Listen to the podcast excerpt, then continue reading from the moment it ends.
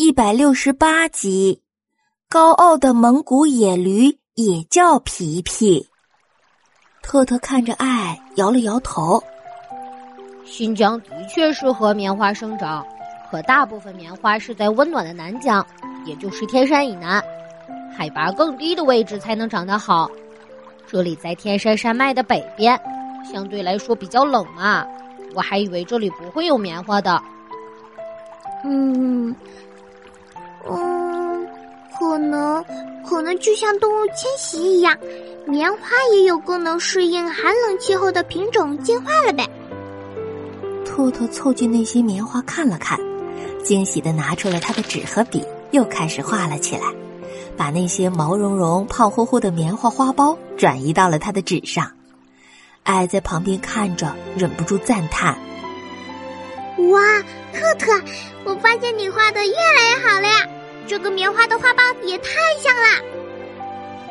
可是还没等特特回答呢，棉花深处传来一声大吼，吓得艾一哆嗦，特特的笔也掉在了地上。喂，走开！不要偷我的棉花！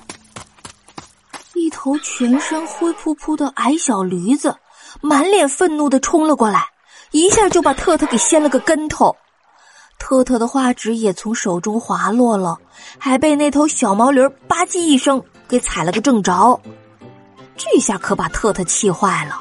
小狗特特也是个暴脾气，它不顾全身的疲惫，一咕噜就爬了起来，一口咬住了小驴子的左肩。小驴子疼得大叫，爱拍着翅膀焦急的喊：“特特，别咬了，别咬了！”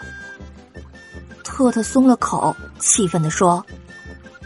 你，你这灰了吧唧的臭驴，干嘛突然冲过来袭击我？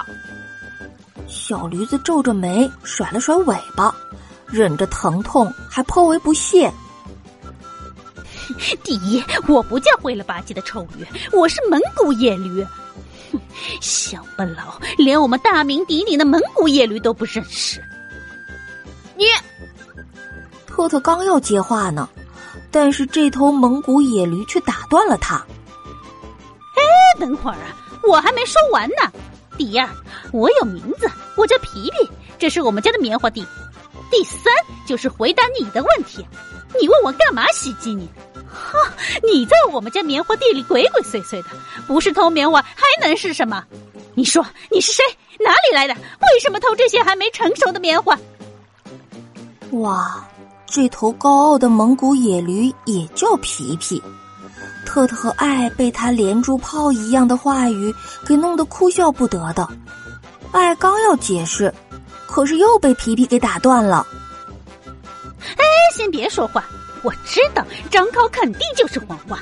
像你这样无知的小偷，我见得多了。啊，什么路过呀，系鞋带呀，休息呀。嗯你们能编出什么谎话来？啊，说吧说吧，快说！